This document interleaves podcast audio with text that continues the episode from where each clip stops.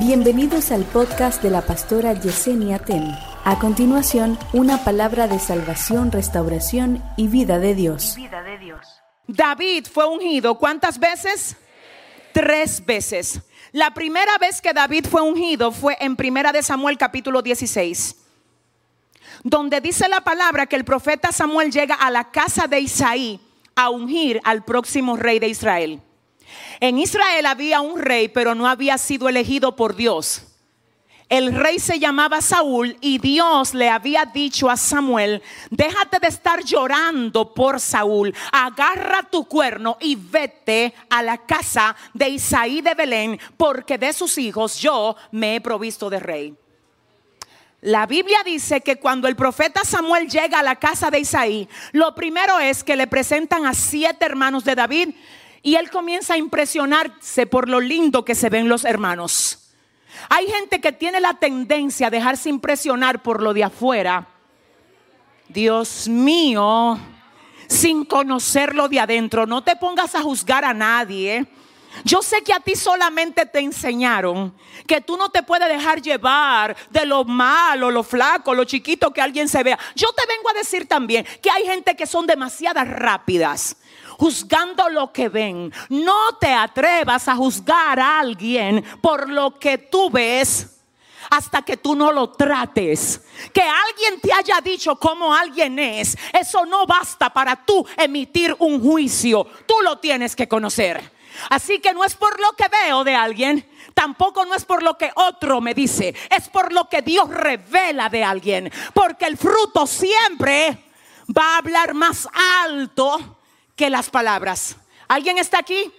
Entonces en esa dirección tenemos que Samuel llega a la casa de Isaí, que le presentan a cuántos hijos? A siete. Y al final él dice, no hay otro. ¿Por qué él dijo no hay otro? Porque Isaí no había invitado a David a estar en la reunión importante, porque era una reunión importante, venía el profeta. Entonces Isaí dijo, David no es tan importante como para estar en esta reunión importante. Ay, yo no sé si usted sabe que no importa cuánto la gente te subestime, que por qué que tú te afliges cuando no te toman en cuenta. Que qué importa que tú no estés en la lista de un hombre cuando Dios te tiene en la lista de él. Si tú le vas a dar el aplauso. Ay, dile al que te queda al lado, estoy en la lista de Dios. No hay otro. No hay otro porque te tengo que decir algo. A ninguno de estos elegantes, hermosos que tú tienes aquí ha escogido Dios. Dime si hay otro. Entonces Isaí dice, sí, todavía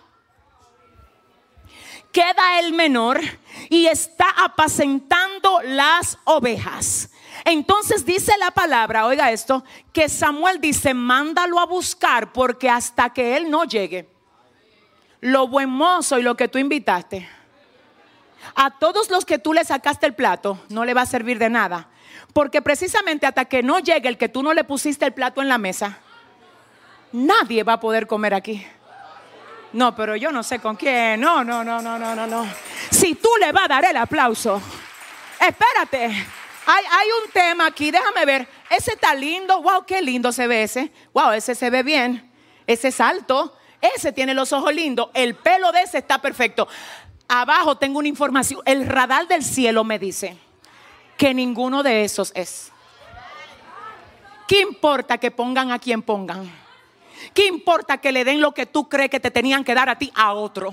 Lo que es tuyo, mi alma adora.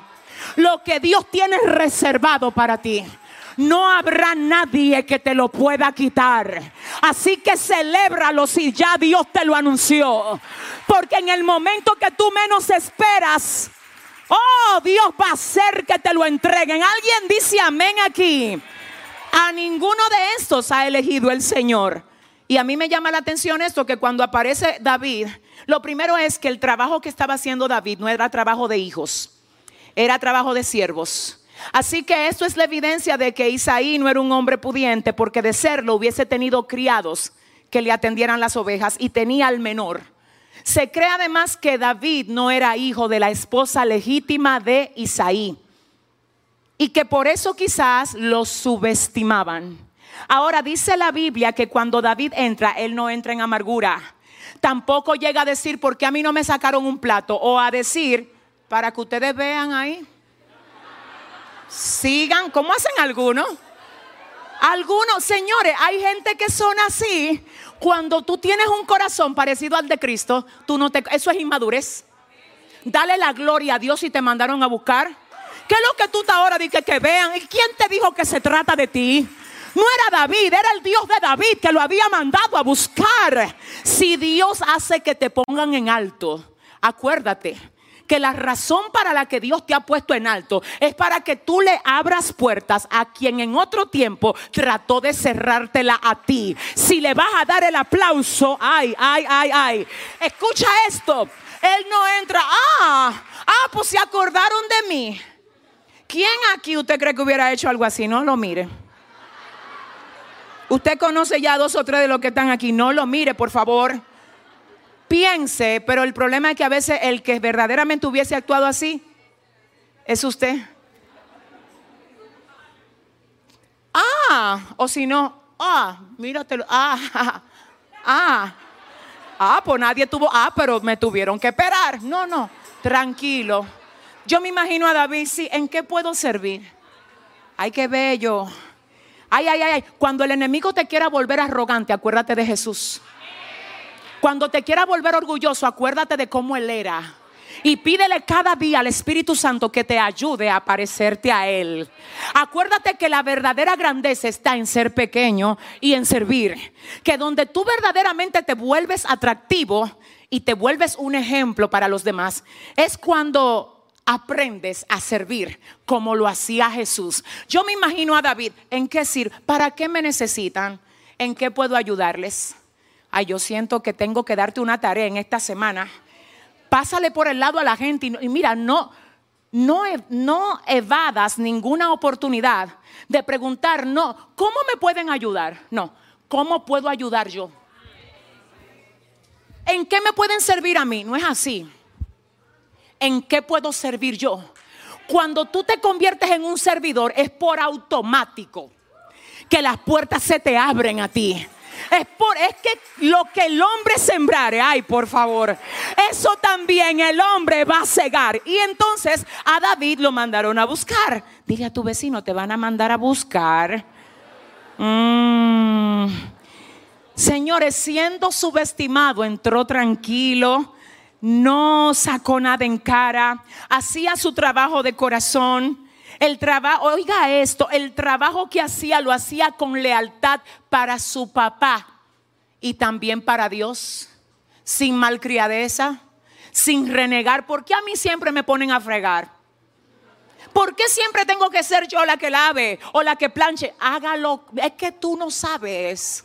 Dios te está probando. ¿Y por qué a mí me dejan lo más difícil? Hazlo con amor es que te están observando. Es que cada cosa que tú haces con gracia sin quejarte, tú estás demostrando que tienes el carácter para que te suban de posición. Entonces aquí hay, pero yo no sé si usted sabe, que aquí llega el profeta y unge a David como el próximo rey de Israel. Ahora me llama la atención algo y es esto. En el libro de Primera de Samuel, capítulo 16, David recibe esta que es la primera unción. ¿Cuál fue esta? La primera unción. Y esta es la unción de resistencia.